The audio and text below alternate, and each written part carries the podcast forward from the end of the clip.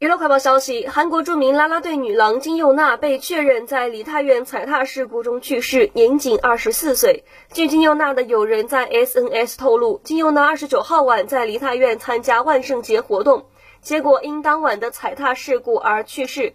金佑娜的灵堂设在了首尔大学医院，葬礼将在不久之后举行。梨泰院踩踏事故死亡人数截至今天上午已经达到一百五十四人。韩国政府将三十号至十一月五号设为了国家哀悼日。